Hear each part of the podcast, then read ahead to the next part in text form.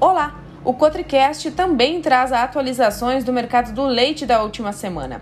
A pesquisa do CPEA mostra que o preço do leite captado em setembro e pago aos produtores em outubro foi de R$ 2,84 o litro na média Brasil líquida, um recuo de 6,5% frente ao do mês anterior. Essa foi a segunda queda consecutiva no campo, mas o valor ainda ficou 15,5% superior ao registrado em outubro do ano passado em termos reais. E a expectativa de agentes consultados pelo CPEA é de que esse movimento de desvalorização do leite persista até o final do ano, ainda em que menor intensidade. A baixa nos preços pagos do leite ao produtor no quarto trimestre do ano é algo esperado pelo setor, uma vez que existe uma tendência de aumento da produção associada ao regime de chuvas. Dessa forma, um fator sazonal contribui para a queda do custo ligado à alimentação e ao aumento da produção no campo neste período, sobretudo no Sudeste e Centro-Oeste.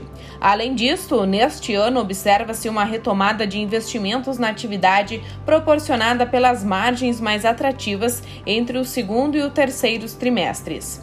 Pesquisas mostram que os custos da atividade vêm registrando reduções há quatro meses e, ainda que no acumulado do ano se verifique alta, a variação é menor do que a observada em 2021.